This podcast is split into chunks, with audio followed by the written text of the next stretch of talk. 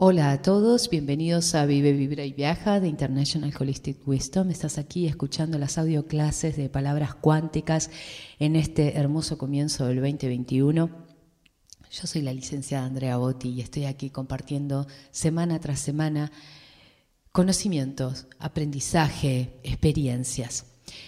Y como estamos en este comienzo de año, venimos de hablar de la ley del equilibrio, quiero empezar a hablar sobre la ley del orden, una ley fundamental también, y hay que entenderla y hay que aplicarla porque eso nos va a traer muchísima abundancia en nuestra vida. Pero quiero empezar realmente con una frase de Platón que dice que la riqueza no da la virtud, sino que la virtud da la riqueza y todos los otros bienes.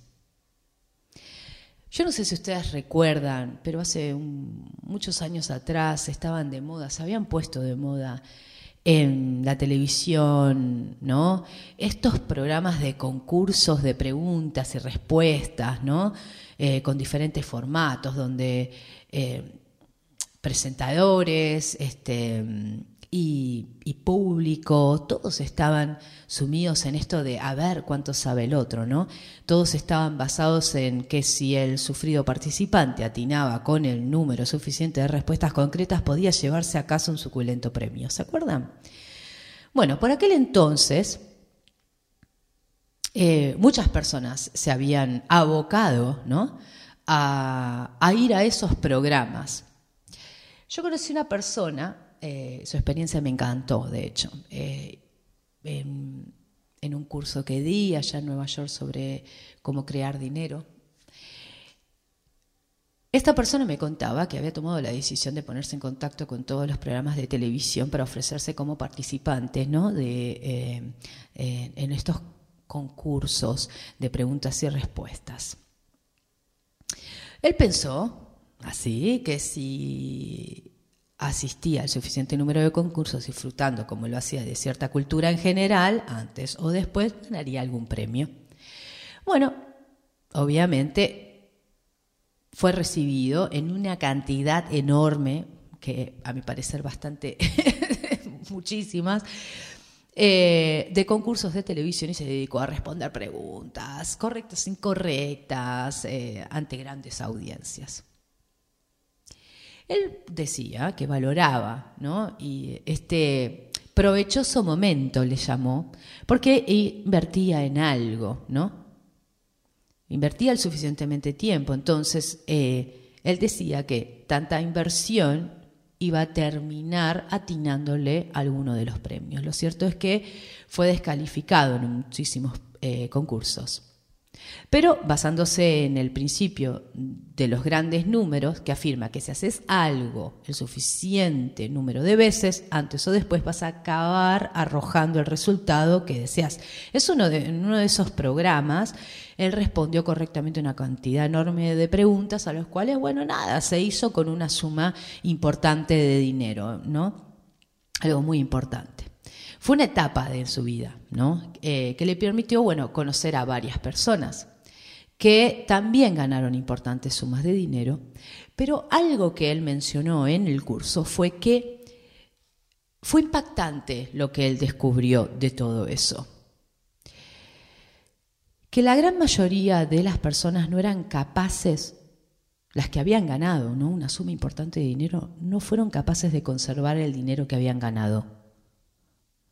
Algo que por otro lado en aquel entonces parecía medio trágico en esos tiempos, ya que, digamos, en mayoría y en parte se trataba de personas a las que conservar y emplear esa suma les hubiera podido transformar positivamente su vida, pero no fue el caso. Algo que realmente él decía que viéndolos perder ese dinero, lo llevó a él a pensar intensamente lo que estaba haciendo y empezar a estar en un estado de agradecimiento. ¿Por qué? Porque él dice que tiempo después comprende la razón de por qué estas personas no conservaban ese dinero. Y la razón es muy sencilla. ¿eh? Su preparación mental para manejar dinero estaba adecuada a una suma inferior a la cantidad que habían ganado y por eso lo perdían.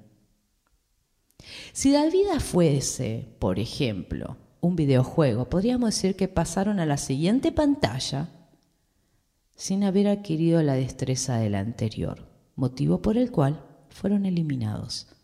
No siguieron un orden natural y eso hizo que perdieran el premio. Ahora bien, no es suficiente con estar, y esto lo voy a repetir varias veces, ¿eh? No es suficiente con estar en el lugar adecuado, en el momento justo, es preciso ser la persona adecuada en el lugar adecuado y en el momento justo. Bien, lo vamos a decir, dicho de otra manera, esto es la ley del orden.